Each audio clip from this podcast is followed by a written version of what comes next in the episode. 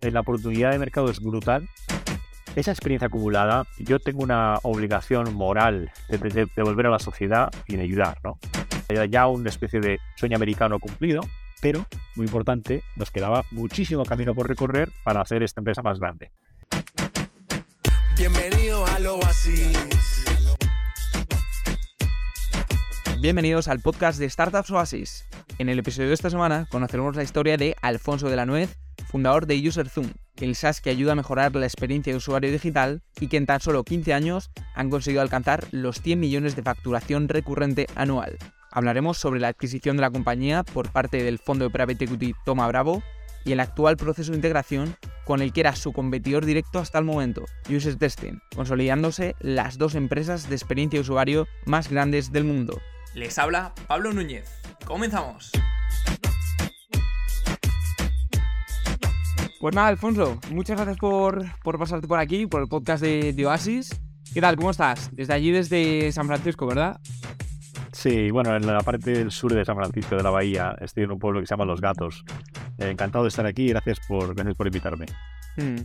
Genial, pues justo antes de, de empezar a grabar, hablábamos sobre sobre este merch en el que estés involucrados a día de hoy, con sus retos, pero también sus oportunidades por otro lado. Y, eso será un poco el, final de la entrevista. Entonces, vamos a empezar con esa etapa de scholarship a través de, bueno, tus dotes extraordinarios baloncestísticos, ¿no? Que te permitieron estudiar aquí en, Estados Unidos. Efectivamente. Bueno, pues más o menos creo que tenía 15 años y y mis padres eh, me dijeron, oye, eh, ¿por, qué no, ¿por qué no te mandamos un año a Estados Unidos a hacer el típico año de intercambio em, y estudias inglés y tal? ¿no? Entonces, eh, como, bueno, tú eres muy joven para recordar un poco cómo eran las cosas entonces, los, años 80, pero en, el cole no se, se estudiaba inglés, pero no se hablaba. La verdad es que todos teníamos un nivel de inglés bastante pobre.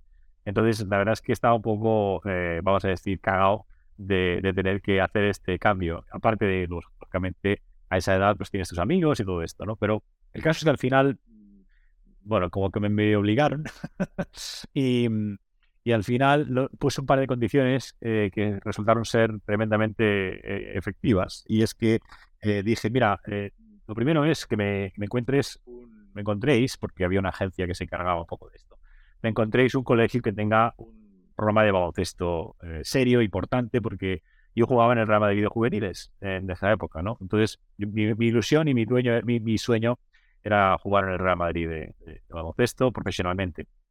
Entonces, eh, bueno, pues esa, esa condición de, de, estar en un colegio con un programa para que aparte de, aprender inglés, pues bueno, aunque fuese chupando banquillo, eh, aprendiese a jugar baloncesto, me, me, pongo más fuerte, me pongo, ¿sabes? veo eh, eh, em, eh, juego contra, contra una competencia más fuerte y cuando vuelvo al Madrid, pues vuelvo mejor, ¿no?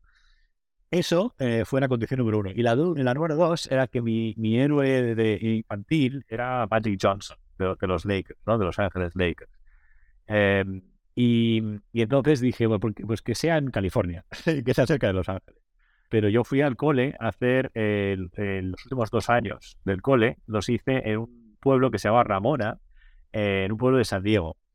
Y es un pueblo, pues como irte, eh, bueno, pues eh, por ejemplo, yo que soy de Madrid, pues sería como irse a un pueblo, un pueblo de Toledo, de Salamanca, ni siquiera, estaba a dos horas de San Diego, en el medio del, del, de, o sea, lleno de granjas y, y muy pequeñito, ¿no? Con muchos caballos, muchas vacas y tal.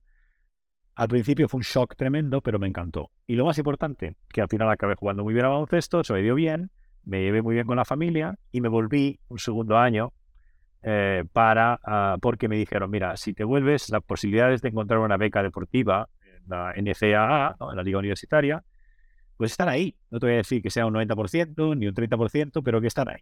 ¿eh? Y entonces eh, decidí, oye, yo ya desde ese momento tenía ya una mente, digamos, orientada al riesgo, a la tolerancia al riesgo, que es lo que necesitas también para ser emprendedor. Y yo creo que ya entonces dice, venga, va, vamos a hacer el riesgo y tal. Y acabó saliendo muy bien porque entonces me reclutaron, por decirlo así, me, invitaron a un par de universidades eh, para jugar y para ser becado y me quedé con San Jose State, que es donde resulta ahora, por casualidad, estoy a 5, bueno, 10 minutos eh, de la universidad donde vivo ahora, ¿no? En Silicon Valley. Yo no sabía que iba a ser Silicon Valley, pero efectivamente me, me, me dieron una beca y entonces básicamente te lo pagan todo. Ah, Estudias, estudié Business, International Business y, y, acabé, y jugué al baloncesto. Fue una experiencia espectacular que, aparte de lo que es eh, poder tener, estar bueno, pues becado por, por jugar, la experiencia deportiva de tener un equipo, de pasar por el estrés de estar en ese nivel de, de baloncesto, es División 1, ¿no? Eh, jugando con jugadores que luego fueron a la NBA y a, a su vez hacer la carrera de, de, de, business, pues una experiencia espectacular. Porque claro, si jugabas en la liga universitaria de Estados Unidos, el nivel, como tú dices, es, es bastante elevado, ¿no? Entonces, Efectivamente. ¿tú tenías en mente volver a Madrid o, Sí. o tu sueño baloncestístico finalizó ahí y te centraste más en, en la parte de business? ¿no? En, durante ese No. periodo, cuando el camino de baloncesto se cerró, que era un poco el sueño que tenías de, de adolescente, y se abrió la puerta que, a los negocios. Sí, fue, fue un periodo de un año así después de, después de licenciarme y después de eh, terminar la carrera y volver a Madrid. Yo, yo efectivamente, durante todos esos años eh, siempre tuve en mente que volvería a Madrid y que intentaría jugar al baloncesto profesionalmente. Eh, si te soy sincero, eh, tuve una lesión relativamente importante durante los últimos años en la espalda que me quemó mucho. Me quemó mucho y, y era muy difícil tratarla. Um, y por otro lado, eh, el hecho es que la competencia era, era feroz. Y eh, por último, en España, que es donde yo quería jugar, en, en esos momentos, en los años 90, estamos hablando del 96, todo, fue, todo era fútbol. Es cuando el fútbol empezó a despegar.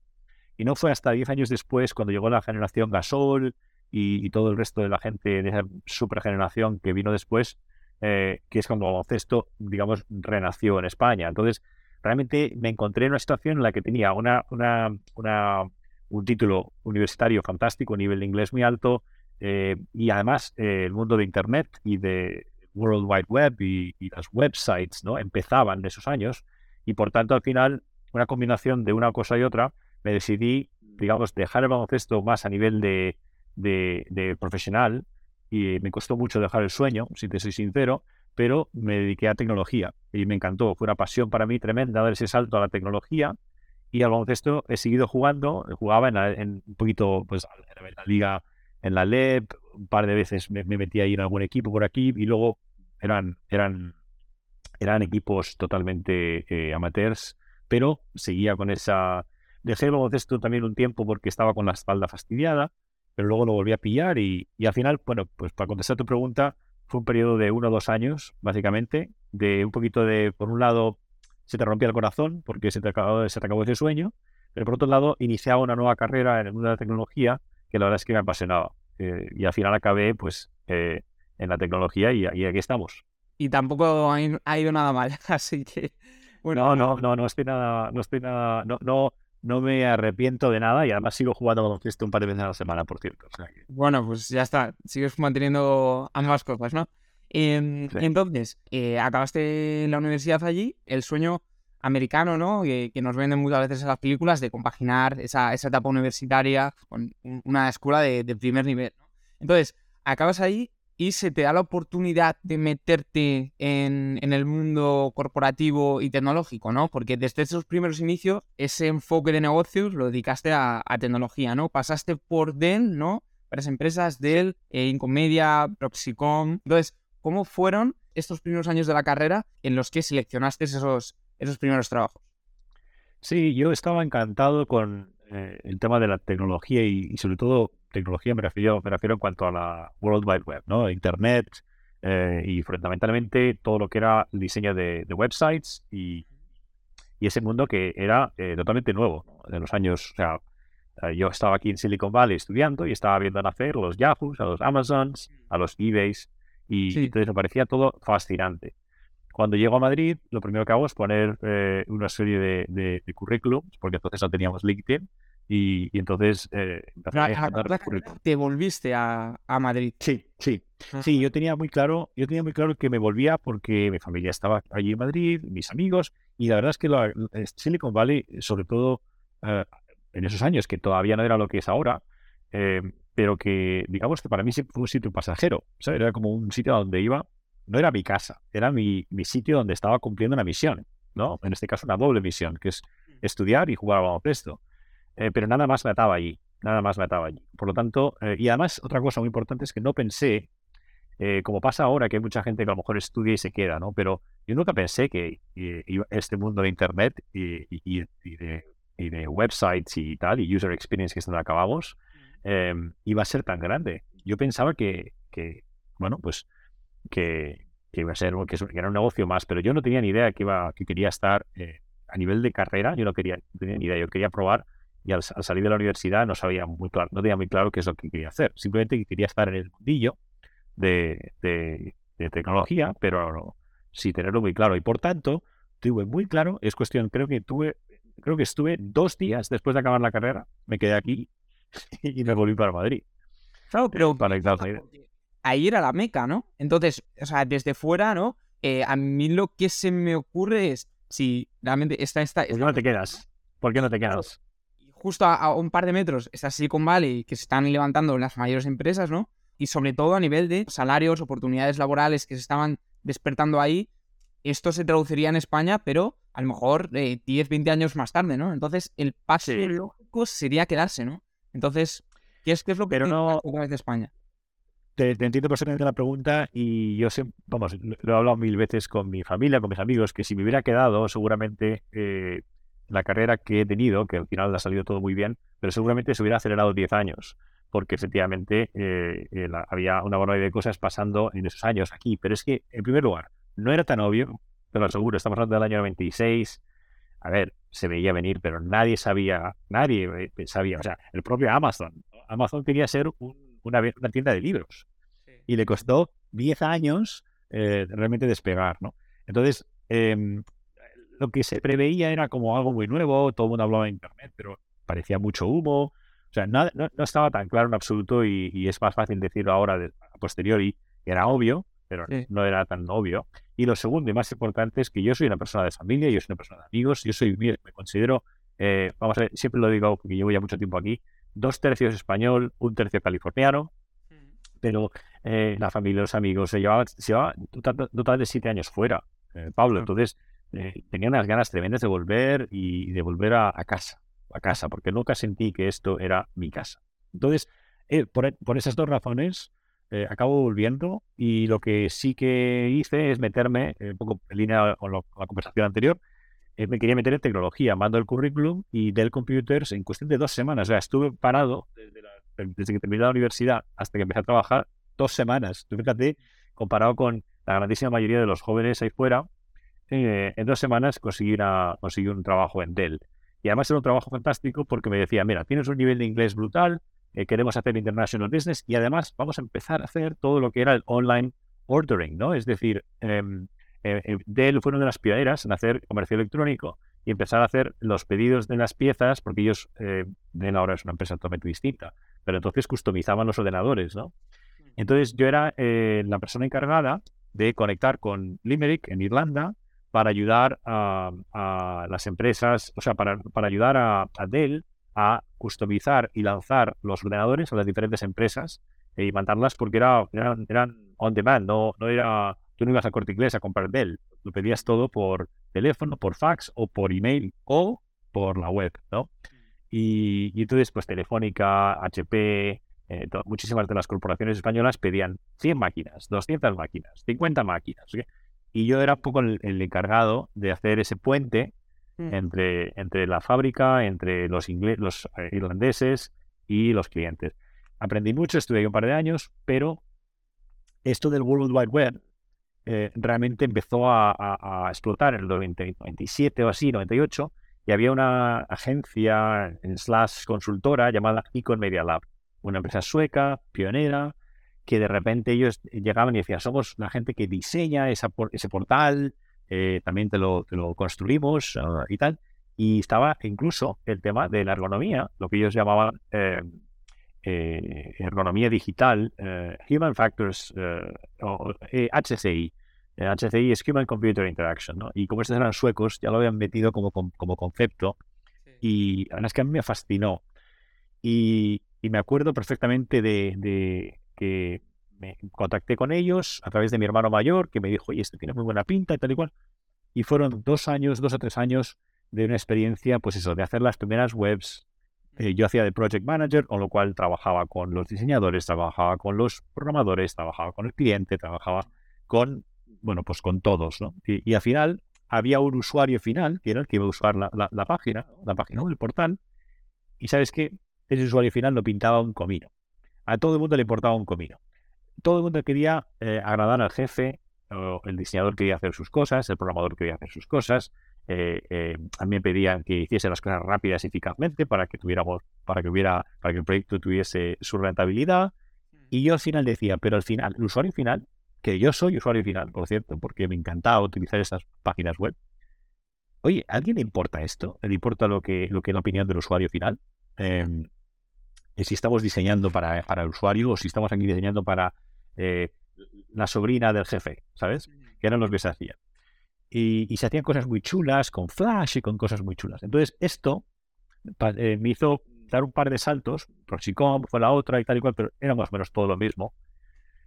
Y aunque estoy muy agradecido de esos años, el hecho es que me acuerdo que en el año 2000 eh, yo estaba ya harto. Harto de ver una y otra vez cómo los proyectos fallaban o se gastaban millones y millones, pero luego vimos la, la burbuja del año do- los años 2000, el año 99, 2000, 2001, el estallido de la burbuja esta de los dot-coms. Y yo me acuerdo que pensé, eh, volví otra vez a aquel tema de eh, la tolerancia al riesgo y las ganas de hacer las cosas eh, de forma diferente. Y dije, ¿sabes qué? Me, me gustaría montar mi propia empresa. Entonces, tenía una pasión por, por el diseño web y por la usabilidad y todas estas cosas. eh, y, y entonces empezamos a buscar y me, me junté con mis propios, con mis dos socios cofundadores, que eran de Barcelona, pero que vivían en Madrid, con, y estábamos en la misma empresa. Y, eh, bueno, pues hablamos de esta opción, de esta, de esta idea de crear una consultora que se dedicase a hacer estudios, tests eh, de websites eh, que se llamaban test de usabilidad. Estamos hablando del año- estamos hablando del año 2001 y lo llamamos Experience Consulting, porque entonces no había nadie que lo llamaba User Experience, pero nosotros hablábamos de experiencias digitales ya en el año 2001. O sea, realmente no es que, no es que quiera eh, aquí eh, exagerar demasiado, pero sinceramente tuvimos mucha visión. O sea, no se habló de User Experience hasta mucho más adelante. Y entonces lo llamamos Experience Consulting, sin la E inicial. Y, y, con, y con un par y con muy poca eh, experiencia y, y- y tal, nos lanzamos, hicimos un poquito de, de business planning y todo esto, y nos lanzamos y salió bien. El proyecto tuvo, tuvo éxito porque llegamos a 40 personas, alrededor de 3 millones de euros de facturación y, oye, vivíamos de nuestro negocio. Eh, sobre todo, sobre todo, aprendimos mucho eh, la importancia que tenía la buena usabilidad, la, la- la conveniencia de uso y el hacer un enfoque en el diseño, hacer un enfoque hacia el usuario final. Pero, y en estos primeros momentos de consultoría, nos estás hablando de un concepto que no está arraigado, ni mucho menos, ¿no? Que es el, lo, lo que a día de hoy sería el, el user experience, ¿no? Entonces, ¿quién eran estos primeros clientes, no? Y, no sé si os convencían a vosotros, venían ellos porque, al igual que tú, habían detectado esta oportunidad en el, en el mercado, ¿no? Y también pensaban que la experiencia de usuario iba a ser relevante, ¿no? Entonces, estos primeros clientes a nivel de consultora, eh, ¿de dónde venían? Me encanta que me hagas esa pregunta porque el hecho es que nosotros nos lo hemos currado todo, Pablo, de verdad. Y por eso también ahora eh, vivir este sueño americano que estoy viviendo se, se saborea mucho más. Nos, hemos, nos lo curramos todo. No había prácticamente nadie que nos dijese, hey, queremos hacer un estudio. No, no, no. Nosotros nos lo curramos todo. Nosotros lo que, lo que hicimos, en primer lugar, en cuanto a qué tipo de empresas, el primer cliente para nosotros fue Travel Club. Y, y- es uno de esos que les seré agradecido para siempre, porque se portaron fenomenal con nosotros, apostaron por nosotros y, y fue nuestro, casi que es nuestro partner durante muchos años, ¿no? Pero luego después llegó, pues eso, Mafre, que es otro gran cliente para nosotros, recuerdo muy bien, y, y- y muchas otras corporaciones. Después, pues llegó Terra. eh, eh, llegamos a, traba- a- a trabajar con, con muchas de las, de las corporaciones, que son las que más pagaban, lógicamente. Pero te diría en cuanto a lo de la demanda, que es una muy buena pregunta, porque eso siempre lo que digo yo es, eh, nosotros, yo siempre digo, eh, eh, enamórate del problema, ¿no? En inglés, fall in love with the problem, porque siempre digo, eh, los emprendedores a veces tenemos ideas, pero realmente hay una solución que, que necesita, o sea, perdón, hay un problema la- que necesita una solución en el mercado o es una cosa que tú quieres hacer. ¿no? Bueno, pues em, nosotros, si te soy sincero, lanzamos esto pensando que había un negocio, pensando que había un problema, pensando que había un grave problema, pero realmente eh, tuvimos un poco de suerte porque nosotros casi, casi como que generamos ese, mercado, ¿vale? A base de un pitch y de muchísima formación, muchísimo training. Una de las cosas, de las maneras en las que hicimos el, el go-to-market, por decirlo así, fue haciendo cursos de formación. Nosotros íbamos a la gente a decirle, mira, eh, es mejor diseñar así, es mejor eh, hacer estudios, es mejor evitar eh, que el usuario se enfade y puedes hacerlo grabando y todo esto. Entonces hacíamos un, training, pero de vuelta a tu pregunta, nosotros realmente eh, convencimos al mercado de que, oye, mira, tienes aquí un montón de diseñadores y programadores y hay un montón de empresas que hacen esto. Aquí tienes eh, la gente de negocio que te pide esto y esto y esto y esto, ¿vale? Nosotros no vamos a hacer ni el rediseño, ni la programación, ni nada de nada. Vamos a ser el abogado objetivo del usuario. Vamos a hacer un estudio objetivo, independiente, una especie de auditoría que tiene una combinación de desde lo que dicen los usuarios, del feedback de los usuarios y de nuestra eh, eh, propia experiencia, como lo llamamos estudios eh, o evaluaciones heurísticas. ¿no? Y con esto, tú puedes hacer lo que quieras. Puedes irte a tu agencia, puedes irte a tu equipo interno, puedes hacer, pero nosotros no lo vamos a hacer, con lo cual no estamos interesados en quitarte, en, cambiar tu web. Si funciona, fantástico. Pero si no funciona, aquí tienes evidencias claras. Y los vídeos que generábamos y los informes eran tan evidentes, los usuarios se, la pegaban y, y lo grabábamos y veías que la gente estaba muy frustrada. Entonces, esto al principio, bueno, pues eh, cobrábamos muy poquito, eh, lo hacíamos todo ahí a base de, de esfuerzo, a lo bestia. Yo te digo, haciendo cursos por toda España y nos llevábamos el- la maleta con la corbata, con el traje. Bueno, bueno, eh, fue verdadero eh, esfuerzo brutal. Pero después de unos años, oye, eh, pues había un, había un mercado, el mercado de la usabilidad. eh, eh, o sea, no se llamaba User Experience, no era tan importante. Y lo que hicimos es enfocarnos en aquellas empresas que tenían un- una inversión importante en, en- en lo que es el, el- el digita- el mundo digital, ¿no? el mercado digital, esa estrategia digital, que entonces no había muchas, eh, pero que bueno, pues nos pagaban suficiente como para, como para hacer esto. Y lo hacíamos bien y por tanto renovaban, no era un producto, era, esto era consultoría, ¿eh? Consultoría, era sí. consultoría pura y dura. Y al final, bueno, pues, eh, pues crecimos y salimos adelante. Entonces, en ese momento era consultoría y llega un momento en el que decidís productizarlo, ¿no? Eh, este proceso Sí. no es nada obvio, ¿no? Y de hecho en el primer episodio eh, Álvaro de Sales Layer nos comentó un poco el mismo caso, ¿no? Consultoría, tenemos un problema, pues vamos a intentar hacer un producto que sea mucho más escalable, ¿no? Y en, en vuestro caso ya, hay algo particular que es la figura de los panelistas, ¿no? Que aparte de lo que es el puro producto, eh, tenéis que encontrar gente que pruebe esa, esa experiencia de usuario, ¿no? Y, y- porque, claro, no se puede. Ahora no sé con la inteligencia artificial, ¿no? Pero sí se podría hacer. Pero, pero claro, tiene que haber personas humanas. ¿no? Entonces, ¿en qué momento decidís que se puede productizar, ¿no? Que se puede escalar, se puede llegar al siguiente nivel y os ponéis manos a la obra, tanto para hacer el software como para reclutar a ese, a ese equipo de, de panelistas. Correcto. Bueno, en primer lugar, decir que efectivamente el modelo de servicios eh, que evoluciona hacia producto eh, me parece uno de los más recomendables desde el punto de vista de, eh, digamos, de emprender tu proyecto, ¿no? Eh, me parece que mm, la, ra- la gran razón, digamos, la, la- la- la- el factor que hace que me guste tanto este modelo o esta experiencia es que realmente durante la consultoría aprendes mucho. Vuelto, vuelvo otra vez al tema de enamorarse de tu problema. Eh, enamorarse de tu problema no es hacer eh, unos meses y, o un trabajo de market research, ¿no? De estudio de mercado eh, y entender si hay demanda o no. El verdadero enamorarse del problema es el de estar un par de años pegándose con, con un poco, o, o incluso más, con ese problema. Y una de las maneras de hacerlo, para financiarlo, además, para financiarlo desde el punto de vista de financiación, es ofreciendo servicio antes de crear esa plataforma.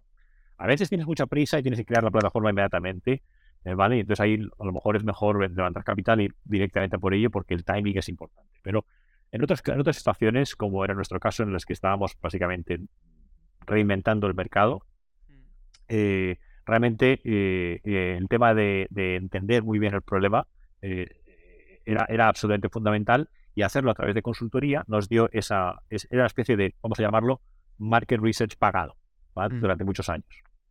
Entonces, ese, ese, es un primer comentario que es, eh, me parece que es un buen modelo para emprender, es empezar con servicios o incluso con un modelo híbrido. ¿vale? En nuestro caso, cuando empezamos, si te soy sincero, no me acuerdo. No me acuerdo, pero yo me acuerdo o sé que eh, estar todos los días en el laboratorio haciendo estudios uno a uno, eh, de forma muy manual, grabándolo todo, eh, ahora mismo, por ejemplo, estamos utilizando la, plataforma Playground esta que te va a permitir a ti hacer la edición de todo en digital y tal y cual. Pero nosotros lo grabamos todo con una, con una cámara Sony. Eh, teníamos un estudio, un, estudio de estos, bueno, cinco laboratorios con el espejo unidireccional y eh, la grabación se hacía de la pantalla entera, entonces había que editarlo todo manualmente, por supuesto las notas y todo esto. Hoy esto se puede hacer en cuestión de una hora en, frente a a lo mejor dos o tres días de trabajo de edición. Entonces, lo que pasó es que eh, nos cansábamos estábamos, y era muy difícil escalarlo.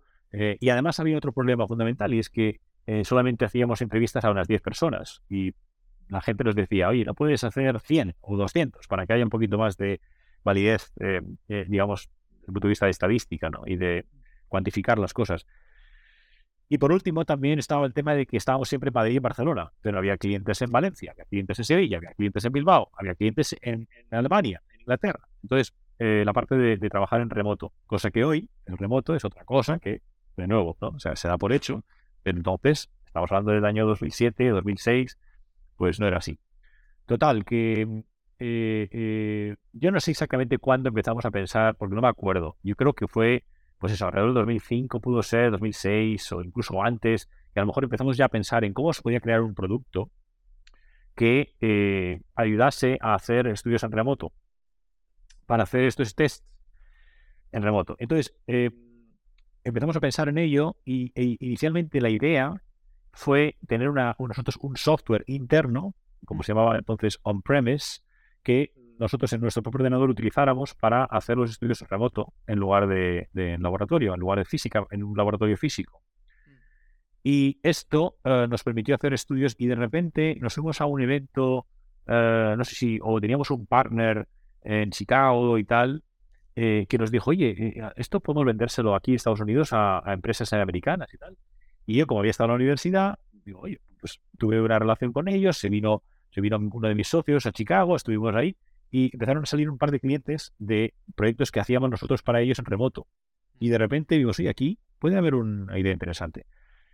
Y para hacerlo breve, porque lógicamente hay mucho detalle detrás de todo esto, pero en, yo creo que en el año 2006-2007 nos dimos cuenta de que había una oportunidad de negocio y que era independiente a Experience Consulting. Y por tanto se le dio una marca que se llama eh, User Zoom, eh, que era un zoom, hacer un zoom al usuario final eh, a través de una tecnología que permitía hacer estudios en remoto, automatizar el proceso de, hacer esos estudios y además permitía irnos fuera de la geografía española.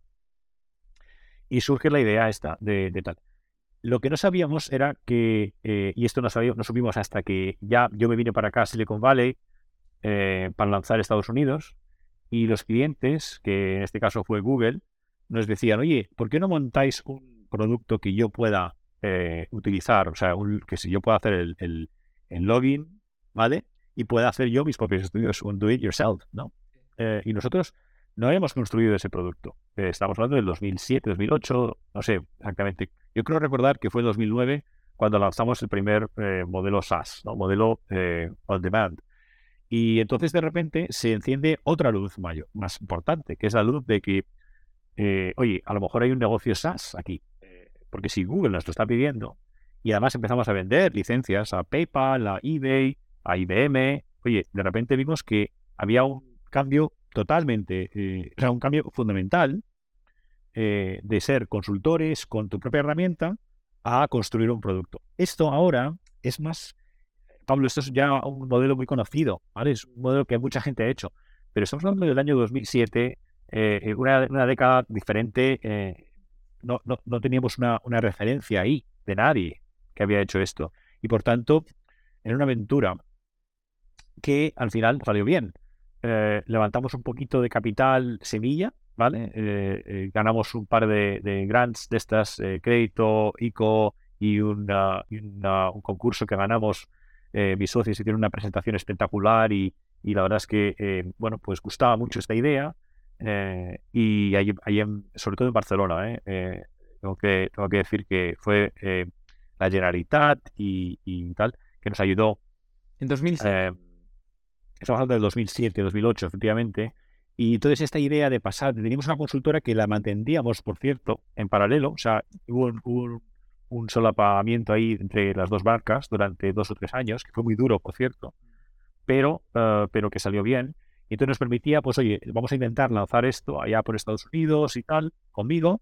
Y por otro lado, eh, eh, pues si no sale bien, tenemos todavía experience en, en, España, donde podemos mantener el, negocio. Llega la crisis de 2008 y se cae el negocio, básicamente, de consultoría, muchísimo. Y, sin embargo, UserShow aquí en Estados Unidos conmigo pensando que me iba a volver, porque yo dije, yo estaba allí siete años, me voy a quedar aquí dos años, voy a encontrar un country manager y me vuelvo. Pero claro, con la crisis me quedé quedando y, eh, y además eh, eh, los clientes seguían comprando y compraban licencias. Entonces, de repente, esos dos o tres años que luego resultaron alargarse durante tres, cuatro más por lo de la crisis y todo esto, y porque no levantamos capital, fueron muy duros, muy duros a hacer el mercado aquí, vender aquí, ahí nos has comentado que estabas viniendo en Google, entonces la comercialización del producto ya desde el principio era para Estados Unidos, porque al fin y al cabo UserZoom nació en España, pero se acabó trasladando a, Estados Unidos, ¿no? Imagino que por temas de, inversores, ¿no? Que allí en Estados Unidos, ahora creo que no, ¿no? Pero en esos momentos la empresa tenía que estar ahí en, en Estados Unidos. Entonces, empezaste en España, fuiste a comercializar a Estados Unidos, encontraste inversores en Estados Unidos y volviste a España o, cómo fue este, este, proceso? Pues te acuerdas, te acuerdas antes cuando te decía que nos lo curramos todo eh, al principio, y con Experience y también con User Room. No, no fue así exactamente. Es decir, nosotros no vinimos para acá para levantar capital. Y el capital que levantamos, este que te decía antes de Capital Semilla, lo levantamos en Cataluña, en, mm. bueno, o en España, con un business, dos business angels en Madrid y, eh, y luego lo que te dije de la Generalitat, eh, el grupo este de Axio, y tal. Entonces, nos venimos para acá porque el mercado estaba aquí, no porque tuviéramos que levantar capital. De hecho, no levantamos capital hasta 2015. Entonces, em, a ver, yo en, retrospectiva, si, si volviese a hacerlo otra vez, seguramente hubiera levantado un poco, porque el, el esfuerzo y el infierno que pasamos durante eh, eh, unos años para intentar lanzar UserZone, eh, sobre todo yo personalmente con mi familia aquí, bueno, pues viviendo en un Silicon Valley muy caro eh, y con un sueldo de España, ¿vale? Entonces, estos años, esos años fueron muy difíciles, pero, eh, pues mantuvimos eh, ahí las ganas de, seguir adelante, las ganas de lanzar User Zone, pero no levantamos capital. Era porque el cliente estaba aquí. Entonces, em, bueno, pues Google era uno de sus clientes, Yahoo, eBay, PayPal, IBM, en su día Monster.com, que era esta de buscar trabajo. Esas fueron las primeras licencias que compraron eh, en esos primeros años y luego nosotros nos dedicamos a trabajar eh, muy cercanos a ellos, lo que llamamos el, un, diseño centrado en el usuario, un diseño y producción y desarrollo en el usuario y es que eh, trabajábamos con el cliente para pedirles, oye, ¿qué es lo que queréis que, desarrollemos para que vosotros podáis renovar las licencias? Que, es lo que, lo que quiere hacer cualquier negocio SaaS. Entonces, esto requería de una madurez, digamos, entre comillas, madurez, eh, por llamarlo de una forma, que es, eh, o, de, evolución de todo lo que es e-commerce y la estrategia digital y equipos digitales y todo esto. Las, las, empresas españolas todavía no estaban tan evolucionadas como para tener sus propios equipos de user experience que quisieran hacer sus propios estudios. Esto que te dije de Google, Google nos dijo, oye, eh, después de tres o cuatro proyectos, ¿vale? Además, proyectos fantásticos y caros y, bien, exitosos. Pero ellos decían, ¿por qué no me dejáis que sea yo el que conduzca eh, través de una, herramienta on demand? Esto, por ejemplo, em, en España no existía. No había empresas que nos dijeran esto. Ellos nos pedían los estudios, ¿me entiendes? Eh, mientras que en Estados Unidos estas empresas ya tenían sus propios equipos de user experience, researchers, ¿no? Eh, gente que hacía sus propios estudios internamente. Entonces lo que querían era contratar la licencia, pagarnos una, una licencia anual y no gastarse, eh, pues eso, 25.000 o 30.000 dólares por estudio, es lo que solía pasar en su día. Y la otra cosa es que, por eso hablo de madurez, la otra cosa es que, que esto fue absolutamente fundamental de cara a, la validez del negocio, es que antes se hacían uno, uno o dos estudios a lo mejor cada, cada año o cada semestre o a lo mejor cada cuatrimestre. Eh, lo que pasó en esos años en Estados Unidos es que muchas de estas empresas empezaron a hacer estudios de una forma mucho más continua, ¿vale? Eh, pues cada semana a lo mejor o cada dos semanas, como mínimo cada mes, ¿sabes? Y, y se empezó a convertir en una filosofía de trabajo, Pablo, que antes no, no- no existía. Antes decías, "Bah, pero ¿para qué quiero hacer estudios? ¿Para qué quiero estu- hacer es- test de usabilidad? Ahora se ha convertido en must-have, ¿no? En, en algo que se hace todos los... nuestros clientes están haciendo 300, 400, 500 estudios al año. Eh, además lo hacen de forma eh, paralela, es decir, que lanzan varios estudios a la vez, de forma eh, que puedan recolectar información eh, en feedback del usuario por parte de diferentes webs o diferentes canales, etcétera, etcétera. Entonces, ahora se ha convertido en una cosa continuada. Antes era muy episódica. Entonces, esto fue otra de las cosas que validó, eh, digamos, el concepto SaaS, porque si tú tienes un modelo SaaS y tus clientes te utilizan una, dos, tres veces al año, las chances de que te renueven eh, la licencia y que continúen contigo son bajas, ¿no? Eh, es, más, es mejor que sea un servicio. Pero en nuestro caso, eh, con Estados Unidos, lo que vimos es que las empresas querían hacer, eh, querían tener sus licencias, eh, por decirlo así, in-house. y, en España esto, ah, no decía en España, es que yo te diría que en Europa esto era más complicado, complicado verlo. Empezamos a ver un poco de esto en Inglaterra, por eso también abrimos Inglaterra muy pronto, pero en España era, era un desastre porque estamos hablando de unos años que fueron muy duros después de la crisis de 2008, en la que España estuvo muy mal, muy mal durante cuatro o cinco años. ¿Sabes? Sí. Y no estaba, claro, no está el mercado desarrollado, ¿no? Y, y sobre todo en un periodo de crisis eh, era, era incluso más complicado, ¿no? Bueno, entonces, Exacto. en estas primeras etapas, eh, vistes como la magia del, del SaaS, ¿no? Con esos márgenes tan elevados, ¿no? Y, sobre todo esa recurrencia, si realmente aportabas valor en, en el cliente, ¿no? Y, bueno, recuerdo un poco la cifra de ARR de, de UserZoom que llegaste a, lo- a los 100 millones, ¿no? Bueno, acabamos de cruzarlos en el 2022, acabamos de cruzarlos. A ver, nosotros, eh, yo creo que antes de llegar al día de hoy en la facturación está el hecho de que, de que hicimos, insisto, o sea, vuelvo a hablar de, de cuánto nos lo curramos, ¿no? Siete años, básicamente, desde 2008, 2009 hasta 2015, de, eh, de, de lo que es bootstrapping, ¿vale? Es decir, levantamos alrededor de un millón y medio más la financiación que venía de la consultora durante esos dos años así, eh, para llegar a 15 millones aproximadamente de, de facturación en el 2015. Entonces, eh, y encima, encima con evita positivo y un crecimiento bastante, bastante razonable de, si no recuerdo mal, 25-30% o algo así. Entonces esto eh, eh, hacía que de repente, eh, bueno, Pues es el escenario perfecto para me voy a levantar dinero, ¿no? Pero en, en este ahí está. así, ¿no?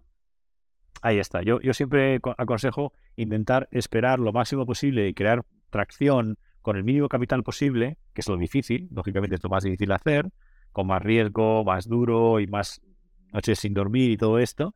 Em, pero si eres capaz de hacerlo, luego lo que ocurre es lo que nos ocurre a nosotros y lo que le ocurre incluso a nuestra competencia, con la que, por cierto, recientemente nos hemos fusionado. Pero ambos teníamos un proceso muy parecido en el tiempo. Ellos levantaron 45 millones en el año 2014 y en el 2015 entramos nosotros y levantamos eh, 34 millones. Entonces, en ese momento fueron los, los, los, eh, inversores los que ya nos llamaban a la puerta, veían que había una oportunidad de, de, de- de, bueno, pues de, de crecer y de ayudar y de, y de crear un negocio mucho más grande. Y efectivamente tuvimos eh, varias ofertas, no sé si fueron cinco en total, de empresas que eh, nos ofrecían eh, invertir. ¿no? Entonces, inicialmente iba a ser una inversión minoritaria en la que, pues con 5 o 10 millones íbamos a poder crecer. Para entonces estábamos hablando de 5 o 10 millones, era una barbaridad de dinero. Y, y lo que pasó al final es que, claro, para poder tener inversores en ese momento, como decías tú antes, inversores americanos en una empresa española, pues lo que querían era que hubiera lo que llamamos un flip o una redomesticación. Eh, básicamente es convertir la empresa madre en eh, pues una Delaware Company o una California Company en lugar de, España. Eh, hoy en día no sé muy bien, si te soy sincero, estoy un poco desconectado. Yo no sé si esto es absolutamente necesario porque se ha evolucionado mucho en los últimos años respecto a inversor. Sí, lo más importante es eh, hoy en día que haya un talento y que haya un modelo de negocio y un mercado, porque lo puedes hacer desde cualquier lado, ¿no? Pero a nivel de, de- leyes y de, y de, y de, bueno, pues confianza, porque, insisto, o sea, no existía el Zoom todavía, eh, nos dijeron, oye, mira, eh, veniros para acá y, y vamos a montar la, la headquarters aquí en California y tal y cual. Esto hizo que eh, la empresa iba a cambiar radicalmente, ¿no? Una empresa muy basada en Barcelona, con el board allí y todo esto. Y entonces, bueno, pues nos juntamos y dijimos, oye, mira, esto es, lo, esto es muy bueno que hagamos esto para la empresa, eh, que, que, sea, que haya inversión, pero esto cambia radicalmente y entonces, ¿por qué no buscamos una alternativa a, esto? Y, y entonces, Sandstone Partners nos ofrece una inversión mayoritaria, que la gente lo llama compra, pero a mí me gusta más mirarlo como una inversión, inversión estratégica mayoritaria y comprar una mayoría de la empresa y nos pagan incluso a nosotros y a los business angels y a todo el mundo un buen dinero, una cantidad importante de liquidez, eh, con lo cual eh, pues era una, una situación muy bonita, era ya una especie de sueño americano cumplido, eh, pero, pero, muy importante, nos quedaba muchísimo camino por recorrer para hacer esta empresa más grande. Entonces, en este proceso había una parte, imagino, bastante importante, nos has comentado de liquidez, entonces imagino que era secundario, y una parte para eh, Sí. seguir creciendo, ¿no? Correcto, correcto. Aproximadamente, eh, para, a, a grosso modo, una tercera parte eh, para, para el para el balance sheet, ¿vale? Para crecer la empresa y para fichar y para crecer. Y, la, y el resto para liquidez eh, secundaria para, para los socios eh, y para los inversores y todo esto. Entonces se hace una recapitalización, digamos, de, de- de todo. Eh, se empieza una empresa nueva, por decirlo así, con headquarters en California. Y yo, bueno, digamos que cambia mucho, pero es una situación fantástica para todos, porque aunque ya no somos dueños de nuestro destino, entre comillas, el hecho es que, que tampoco ah, pasaba nada. Teníamos, o sea, seguíamos el camino y con mucha más, mucho más capital. Primera vez en nuestra vida que tenemos capital para trabajar eh, y además eh, con una, una digamos, una, una eh, eh, situación financiera personal que, que después de pasar por lo que pasamos, los desiertos que pasamos, pues eh, fue bienvenida. Y entonces, bueno, pues los próximos siete años fueron años espectaculares. Yo diría, yo le llamaba en el 2.0, y eso es un 2.0, eh, que eran los, los años de, eh, bueno, pues com- hemos comprado cuatro empresas, hemos expandido en Estados Unidos muchísimo, pero también en Europa, eh, hemos crecido mucho y pasamos de 15 millones a eh, alrededor de 80 millones, si no recuerdo mal, 80-82. O sea, Claro, sí, esto un poco sobre todo por, o sea, porque hay, hay en, en SaaS hay como dos tipos de crecer, ¿no? Aparte de aumentar el número de cuentas, aumentar el número de servicios que, que das a tus clientes, ¿no? Es decir, land and expand. Entonces, Sí. ¿qué fue más relevante? ¿El número de cuentas que ibas captando o, o la cantidad de facturación que iban aportando los clientes? ¿O se fue dando en paralelo? Porque claro, este salto es, es espectacular, ¿no? Entonces, ¿a qué crees que, que- que- que se dio, ¿no? Eh, este, este crecimiento tan, tan exponencial. All of the above. es la respuesta fácil, porque, eh, a ver, eh, teníamos un buen ratio de retención, tanto bruto como neto. eh, eh, teníamos bastante fidelidad, digamos, desde el punto de vista, desde el punto de vista de clientes que querían seguir trabajando con nosotros. Eh, pero también eh, empezamos a invertir en ventas por primera vez, en ventas y marketing por primera vez, sobre todo en ventas, y por tanto empezamos a crecer nuevos logos a lo bestia. Fichamos a un nuevo, a un, VP of Sales profesional por primera por primera vez y la verdad es que el tío era una máquina. Y luego eh, también eh, expandimos a nivel de producto y a nivel de servicio porque también compramos empresas eh, que hacían cosas un poco, bueno, pues eh, relacionadas eh, con lo que hacíamos nosotros. Por ejemplo, lo del panel que hablabas tú antes. Nosotros realmente no creamos un panel hasta el 2016, 17. O sea, tardamos mucho en, en hacer ese tema, en, en hacer, lanzar ese negocio. Lo hacíamos a través de partnerships. Y entonces, consideramos que era crítico que para poder crecer y hacer una empresa de verdad grande como la que nos hemos convertido, o mediana, em, relativamente hablando, eh, eh, teníamos que construir eso. Entonces, al final, tu pregunta es, ¿por dónde viene, ¿de dónde proviene el crecimiento y el revenue? Pues de todo. O sea, expandimos en cuentas actuales, eh, generamos eh, o sea, eh, abrimos nuevas cuentas, entramos nuevos logos y también expandimos producto eh, para hacer una plataforma que llamamos All-in-One, All-in-One Platform, para que la gente no tuviese que comprar, eh, digamos, de, de diferentes proveedores para, para poder realizar esos estudios. ¿Vale? Entonces, con esa estrategia fuimos muy agresivos. Compramos, como te digo, cuatro empresas. Entonces, yo considero que esta experiencia, eh, o sea, yo soy un privilegiado por haber participado en esto, Pablo. Yo me, me considero un absoluto privilegiado. Porque, primer lugar, montas tu negocio, vale, y te lo has trabajado. Pero por otro lado, tienes a gente que confía en ti, que in- invierte en tu empresa, tienes empleados que se dejan la piel por, Mm. por, por tu idea, por tu negocio, por la cultura que hemos creado. Y tienes luego inversores que creen y que pagan mucho, mucho dinero. En ese momento era una valoración casi los 50 millones para ayudarte a crecer el negocio, ¿no? Y, y empezamos a fichar a gente. Entonces, claro, es verdad que nos lo habíamos currado, es verdad que fuimos visionarios los fundadores de esta empresa, pero el hecho es que eh, estoy súper agradecido porque he aprendido todos los días, todos los días ha sido un, aprendizaje, comprar empresas, eh, crecer, escalar, todos los ratios, la, ingeniería financiera que hay que hacer, la, monitorización, todos los procesos que tienes que montar desde marketing, desde ventas, desde eh, recursos humanos, operaciones, servicios, ingeniería, diseño. Sí, pero esto, Eh, esto y- claro, si se ve por esa parte, sí.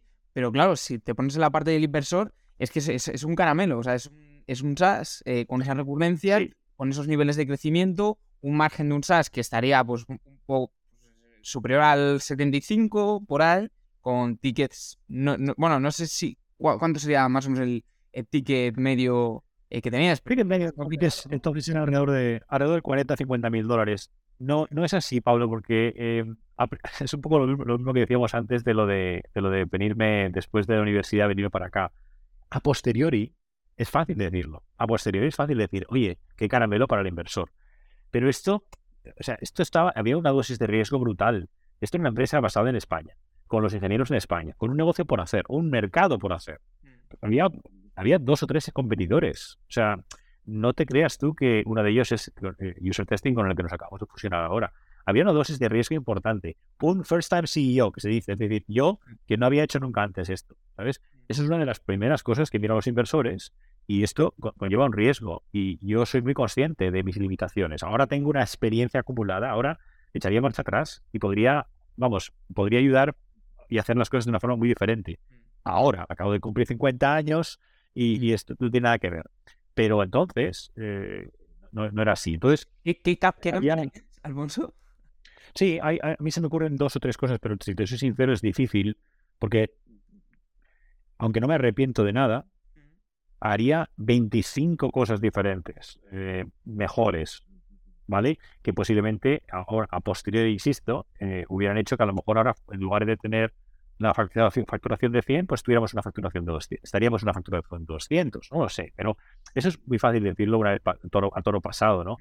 Eh, yo, cosas que podría destacar es que yo hubiera levantado un poco más de capital antes. Yo hubiera levantado los 2 o 3 millones adicionales para hacer que el negocio hubiera crecido un poco más y haber invertido en cosas importantes de go-to-market y de producto eh, en los primeros años. Hablamos del año 2010, 2011. Claro, si hubiera, si nosotros no pensábamos que había demanda y por eso no lo hicimos, no lo hicimos. Pero ahora, a posteriori, hubiera sido, el camino hubiera sido un poco más fácil y hubiéramos acelerado el crecimiento. ¿vale? Entonces, yo creo que, eh, aunque soy muy fan de esperar a levantar, ¿vale? Eh, pero un- un- una ronda pequeña de, insisto, o sea, desde 1 o 2 millones de dólares que ayuden a, a acelerar un poquito para no ir tan pillados. Yo creo que fuimos muy, muy, muy, muy, muy, eh, eh, no voy a decir eficiente, porque la palabra no es eficiente, es, es que fuimos un poco, entre comillas, no ratas, pero muy de, de no gastar dinero en absoluto. ¿sabes? Eh, Pero bueno, eso creo que esto... Imagino que os agudizó mucho el, el sentido de, de, sobre todo, sentar bien las bases, eh, estructurar bien todo eso el tema de... de, de- Sí, pero ahí está la balanza. Sí, pero ahí está. Pero ahí está la balanza. Eh, sí, y te hace, te hace ser mucho más, eh, vamos a decir, eh, me gusta mucho eh, la palabra en inglés resourceful, ¿no? Es decir, que eres capaz de encontrar recursos.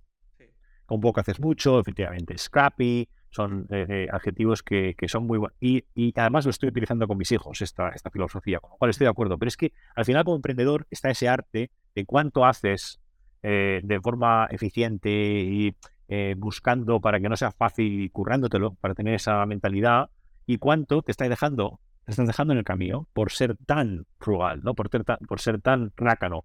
Y ahí, ahí hay una balanza que tienes que encontrar, y yo creo que en nuestro caso, eh, la balanza hubiera sido haber hecho un, par de cosas mejor, eh, más rápido, eh, y haber invertido en ciertas cosas, y a lo mejor incluso no haber sufrido tanto, con un par de millones más o tres millones más que deberíamos haber levantado. Entonces, esa es una lección. La otra lección es que nosotros hemos estado siempre eh, orientados al enterprise, ¿vale? Al, al mercado gran- de gran cuenta, y, y no pensamos que a lo mejor era tan importante, eh, fíjate, eh, em, fíjate, dedicarnos a lo que al final eh, eh, estamos haciendo, que es el user experience, ¿no? la optimización de user experience. Y al final, yo creo que eh, acabamos invirtiendo en diseño y en la parte de user experience tarde. ¿No? Nosotros pensábamos, bueno, pues Salesforce también es, es, es, una- es- es difícil de usar y es complicado porque es una, o, o SAP, ¿no? que tiene productos muy complicados. O sea, la mayoría de las empresas, de las, de los, de las aplicaciones enterprise, no son, ¿vale? no son eh, fantásticas desde el punto de vista de user experience. Yo creo que esto, si lo hubiéramos hecho mejor desde el principio, nos hubiera ayudado a renovar más negocio, a expandirnos más. Yo creo que esto es algo que ahora, yo cuando hago consejo, pues, cierto consejo, advisory uh, work eh, para, para startups, eh, yo se lo aconsejo, les digo, mira, incluso antes de hacer marketing, incluso antes de, de hacer eh, inversiones en ventas y tal, crea un producto que sea espectacular desde el punto de vista de user experience, porque va a ser tu mejor eh, ayudante y tu mejor asistente de, de, digamos, de comercial, eh, que el producto sea... Entonces, eso digamos el product-led growth, ¿vale? Que, que es lo que hacen muchas aplicaciones hoy en día. Yo creo que esto es otra de las grandes cosas que hubiera hecho. ¿Sabes lo que pasa? Que cuando, cuando tienes un negocio que se sustenta en solo las ventas, eh, que al final la, la cosa va, a ir, va tirando y entonces al final no acabas haciendo product-led growth, que es lo que, que os ha ocurrido a nosotros. Y yo creo que eh, si echara marcha atrás, yo pondría eh, muchísimo más énfasis en tener product-led growth y encima las ventas, como, como dices tú. Pero no que uno eh, justifique, digamos, que, que, que el producto no esté perfectamente diseñado, que, que sea, que sea muy atractivo, que sea... Tienen que ser los dos, ¿vale? Y, y esto a nosotros nos ha costado. Por fin ya en los últimos años hemos mejorado mucho, hemos invertido en ello, pero no lo hicimos. Eh, y, y yo me hago primero responsable de ello. Eh, y, y entonces esto es una de las cosas que hubiera hecho diferente, entre muchas otras. Cuando me preguntabas antes de qué cosas haría diferentes, pues son estas. Entonces, bueno, eh, pasan, pasan los años, eh, pero seguimos creciendo, seguimos teniendo buenos márgenes, seguimos creciendo, creciendo.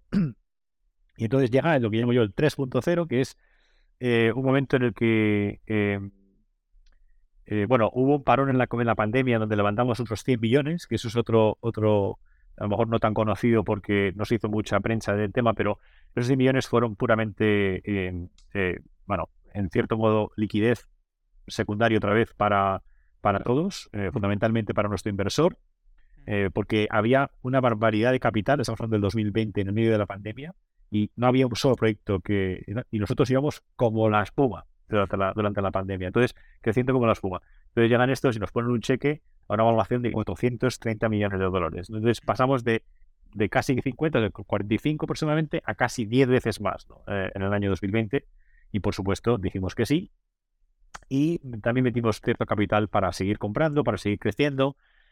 Y ya llegó eh, 2022, eh, cerramos con eh, eso, unos 80, no, el 21, perdona, con unos 80 millones.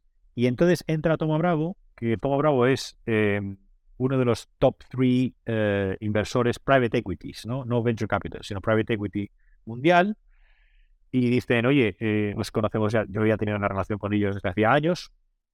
Eh, nos, nos siguiendo la, trayectoria, la trayectoria, un poco el, progreso de la empresa y llega un momento en el que ya lo ven y dicen, mira, eh, no, no, no podemos dejar pasar esto, vamos a hacer una oferta. Y, nos hacen una oferta por 800 millones de dólares, ¿no? Eh, es decir, 10 veces, eh, un múltiplo de 10 veces eh, la facturación revenue. Y, em, y además con la intención de decir, oye, que, que queremos seguir, además, o sea, que la compramos, pero que queremos seguir misión, la estrategia que tenéis. Y, y nos dicen, y además me acuerdo que tuvimos una conversación, estamos hablando de, de eso, de enero, febrero de 2022, de, oye, eh, y podríamos incluso comprar a la competencia y unirlas. Y yo, claro, yo que llevo en este sector veintipico años, que los conozco todos de arriba abajo, que conozco lo que hacen los clientes, estamos repartiéndonos el mercado, yo les dije, mira, eh, yo encantado. Si financieramente esto tiene sentido, eh, se puede hacer eh, tal. User testing, nuestra competencia, había salido a bolsa el año anterior y lo estaba pasando fatal. Fatal. Salieron a 15 dólares y estaban a 3 dólares y medio. Estaba pública, la hacen privada y ya, eh, se produce ese- esa intención de merge, ¿no? Esto es, esto es Que eh, eran- eh, que erais las dos compañías líderes en experiencia de usuarios, ¿no? A nivel, a nivel global, ¿no? Efectivamente, es un mercado. Es un mercado bastante fragmentado. Hay unas 10 más ahí fuera, pero la mayoría son más pequeñas. Están creciendo, son, son estas que van evolucionando, pero el hecho es que estas dos eran las que habíamos empezado juntas, habíamos crecido juntos y, y tal. Em, más que a- antes de decir lo del merge, que acabamos con esto, que es lo que donde estoy, donde estoy metido ahora, decir un poco lo que pasó el año pasado con, eh, conmigo, personalmente, además, ¿no? Que me lo preguntabas antes. Eh, cuando entra Toma Bravo, estamos hablando de una empresa que ya, bueno, pues en el 2022 se- eh, nuestro objetivo era pasar los 100 millones, que es lo que lo hicimos. Eh, y, eh, y sobre todo que, eh, claro, se convierte en una empresa que no es que a mí se me escape de las manos, por supuesto que se me escapa de las manos porque la experiencia mía es limitada. Me dijeron que me invitaron a seguir adelante con, con, el, con el título de, CEO y todo esto, pero es que es otro nivel, eso, sobre todo cuando eres un private equity, ¿vale? Si eres una venture capital company y, y- y tú eres el CEO fundador, yo creo que tienes que seguir, lo que tienes que hacer es rodearte de eh, expertos financieros, operaciones, eh, etcétera, ¿no? Pero si eres una private equity company, es una empresa que está fundamentalmente dedicada a operaciones y a ratios de ventas y de todo. O sea, todo va con un playbook, ¿vale? Bastante eh, encajadito en una caja, que además es un playbook que ellos han creado, definido y que es exitoso y con la intención de crecer, pero de una- forma sostenible y, y- y de ganar eh, y, de, y de incrementar eh, lo que es el, profitability, ¿no? El EBI- EBITDA. Entonces ahí lo que necesitas es un operador, no tanto un visionario, no tanto alguien como yo que es de producto o que soy más del mercado. Y entonces ahí empezamos a hablar y eh, a mi hermano eh, mayor, que está en Madrid eh, y que lleva mucho tiempo en el mundo de la creatividad y de la publicidad, se le ocurrió este nombre de Chief Visionary Officer. Y dice que lo había visto en Silicon Valley y me pareció curioso porque yo estoy aquí en Silicon Valley, pero fue él el que lo vio desde Madrid. Y le digo, uff, esto, esto es un poco de tontería o, o esto qué es, ¿no? Y cuando empieza a buscar, efectivamente era perfecto. Y cuando se lo propuse a Toma Bravo, les encantó. Entonces dijimos, mira, vamos a meter a un CEO que sea operador, eh, tío, pues eso, con, con la chaqueta, con pelo blanco, y, eh, y vamos a hacer que tú estés en el board y seas eh, Chief Visionary Officer. Y, y las decisiones que vamos a tomar siempre van a pasar por ti, pero eh, ya ahora tenemos una máquina que está ahí y lo que hay que hacer es hacerla crecer. Pero, por ejemplo, si vamos a comprar otra empresa, lógicamente vamos a consultar a Alfonso. Si vamos a llamar esto de una forma o vamos a ir a este cliente o vamos a hacer no sé qué, pues me consultan muchísimo. Yo tengo entonces una, una labor ahora eh, muy interesante porque eh, es un rol más de, digamos, advisor, consultor para la empresa. Sí. Soy eh, miembro del Board of Directors y muy importante, eh, soy un inversor privado, el, más, el más grande inversor privado, eh, individual me refiero.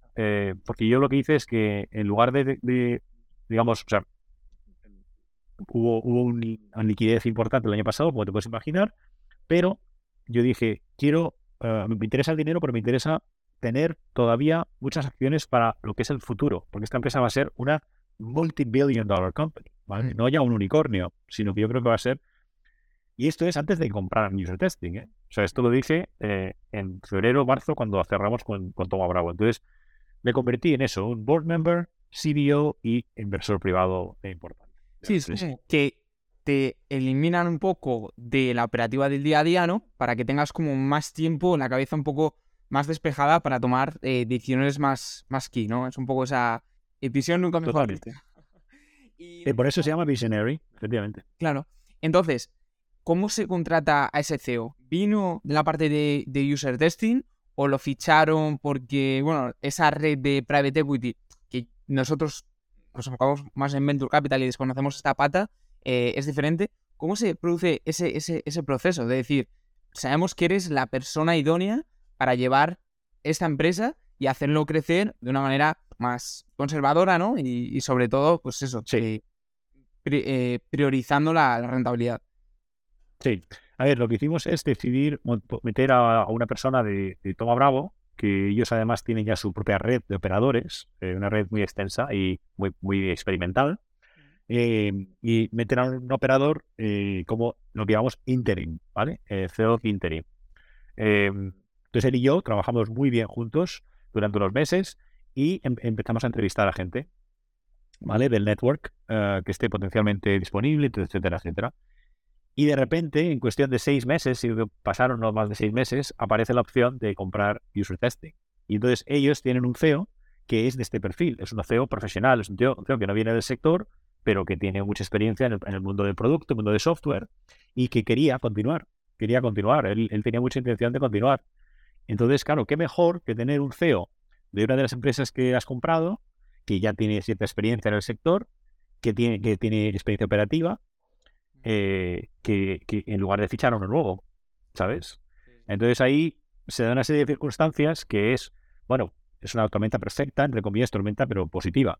Y es que eh, el precio de esa acción es muy bajo, con lo cual compran user testing por alrededor de 1,2 billones de dólares, eh, a nosotros por 800 millones, con lo cual total inversión un par de billones, con una facturación con, con, eh, eh, compuesta ¿no? o, o combinada de 300 millones y eh, a través del proceso que vamos a pasar este año se van a hacer una serie de recortes y de, y de manera de operar que va a hacer que la empresa sea eh, profitable eh, para final de año con unos 350 millones de facturación eh, y claro, eso ya eh, en un mercado como el actual pues a lo mejor no, es, no es el mejor momento, pero en cuestión de un par de años, cuando la economía se recupere y estemos de los 400 millones, pues yo personalmente eh, no te puedo decir ahora porque no tengo el número, porque no tengo ninguna valoración, eh, no tenemos alguien que haya entrado y haya invertido y haya dicho esta es la valoración, pero como te podrás imaginar, eh, un Se múltiplo de 8 a 12, vamos a decir un rango de 8 a 12, que es un múltiplo perfectamente razonable en el mundo SaaS en los últimos años, pues estamos hablando de una empresa que valdrá 4 billones de dólares. Son procesos que eh, uno más uno no son dos, sino son eh, cinco, ¿no? Pero claro, hay ese reto de hacer ese merge de dos empresas que son muy grandes y que imagino que hay muchas oportunidades, pero también muchos retos, ¿no? Con tantas personas, tantos procesos, eh, productos que no sé a nivel de detalle eh, el, el nivel de similitud entre, ambos, entre ambas soluciones. Entonces, así a priori, cuando se te dio la posibilidad de ver esta fusión entre ambas empresas, ¿cuáles fueron los primeros retos o las primeras dificultades más evidentes, ¿no? Que verías como, como fusión de empresa. Pues mira, lo has mencionado. Una de las primeras cosas que yo soy muy, muy fan de eh, lo que es eh, eh, generar una, una gran cultura en la empresa. Y esto no, no lo era así antes. Lo he aprendido, era una de las, ha sido una de las otras cosas que haría también de forma diferente y que he aprendido con los años. La importancia de la cultura y de la buena cultura en una empresa. Y yo creo que esto, además, eh, más aún después de la pandemia y de todo el cambio que ha habido eh, social en el mundo en los últimos años. ¿no? Entonces, para mí era una de las primeras cosas. Oye, al final somos una empresa de producto, somos una empresa de software, pero está creado por personas. Está gestionado por personas para personas. Al final somos una people first company.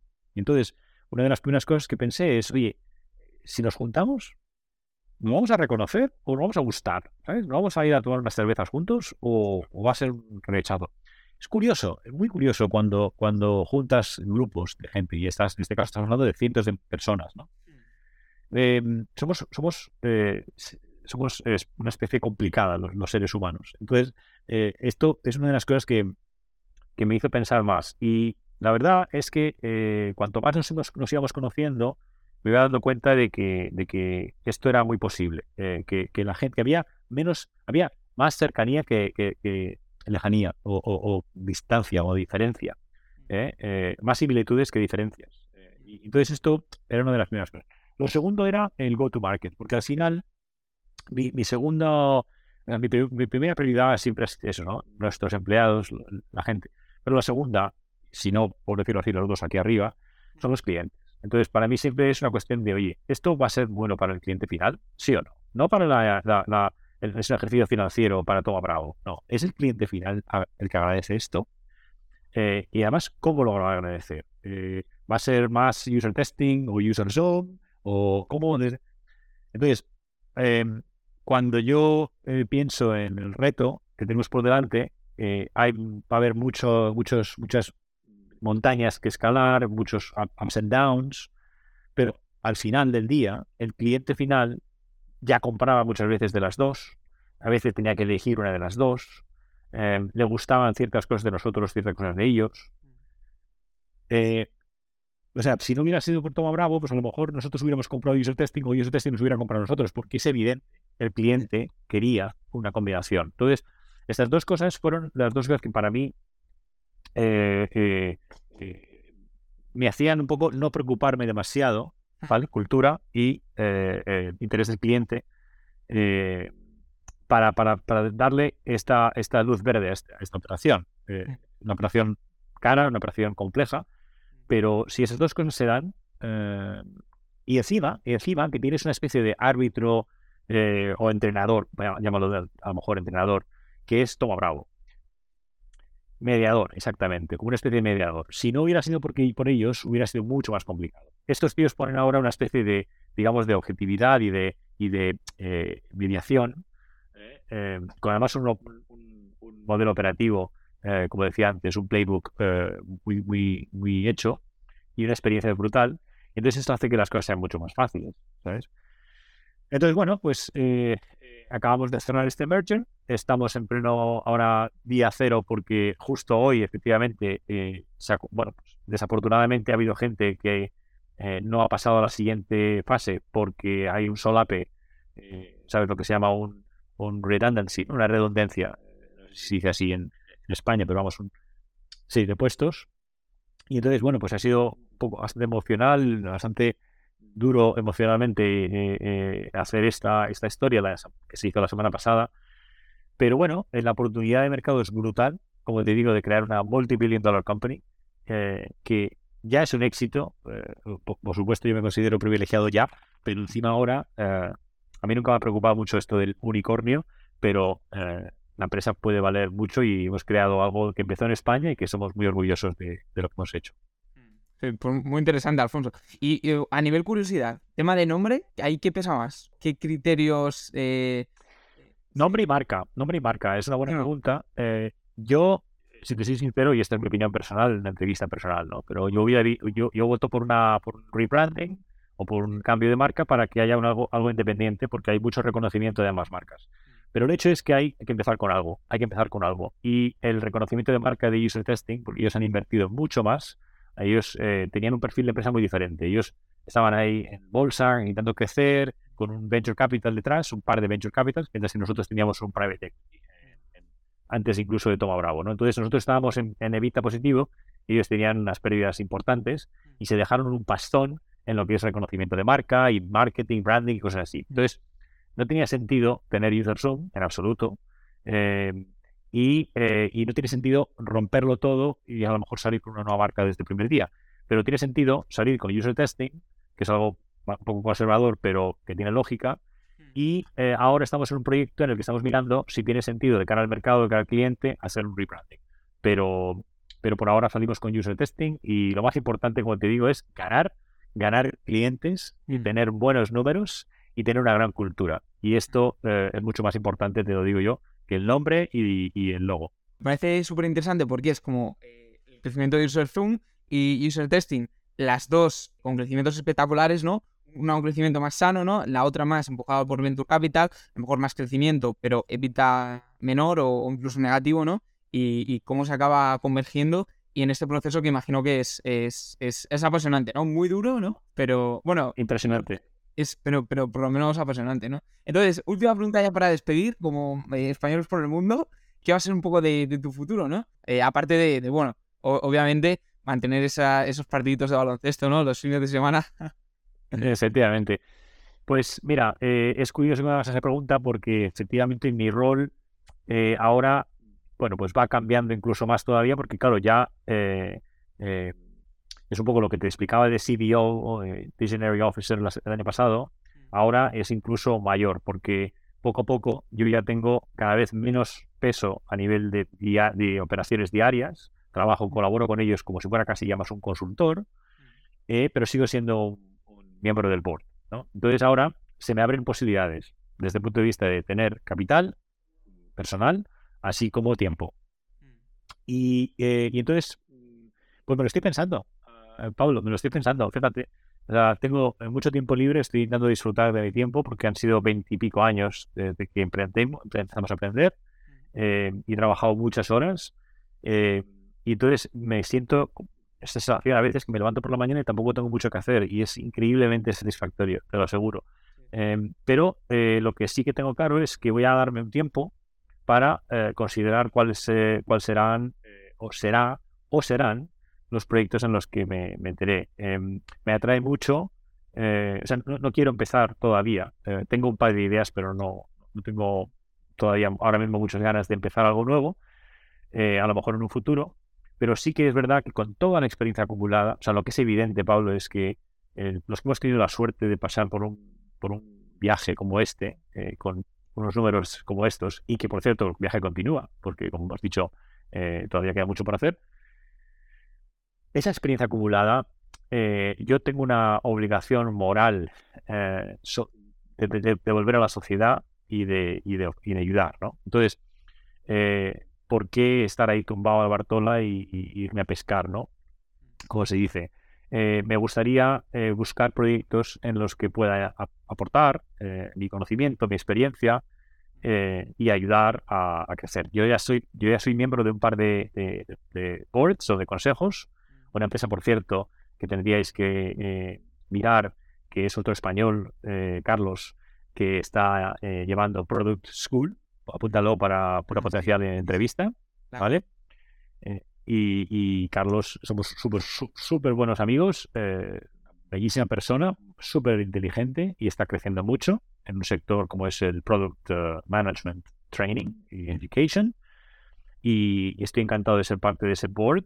Em, y tengo eh, un, par, un par más por ahí, ¿vale? Eh, con los que colaboro, pero creo que creo que estaría bien eh, añadir eso, un par más en los que pueda eh, colaborar para, para, pues es- eso, o sea, es que es una pena, acabo de cumplir 50 años, tengo toda la experiencia del mundo, tengo capital, tengo tiempo, pues lógicamente, aparte de ser un privilegiado, compartir experiencias y, y, y esto, mucho de lo que hemos hablado ahora en cuestión de una hora, eh, pues se puede aplicar a, a muchas de esas startups. ¿no? Entonces, eh, no lo he hecho todavía, pero ya lo haré público en el LinkedIn, a lo mejor este verano o lo que sea, y por ahora estoy haciendo piano, piano, eh, eh, pasito a pasito, y ya veré lo que el futuro, lo que el futuro me trae.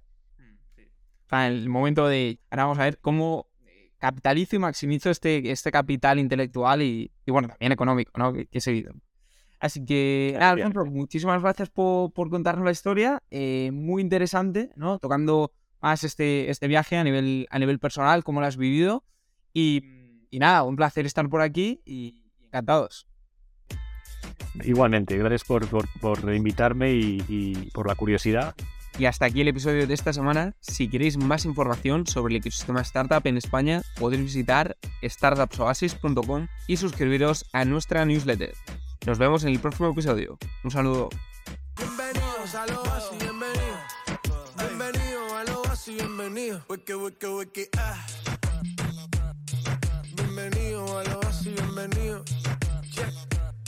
A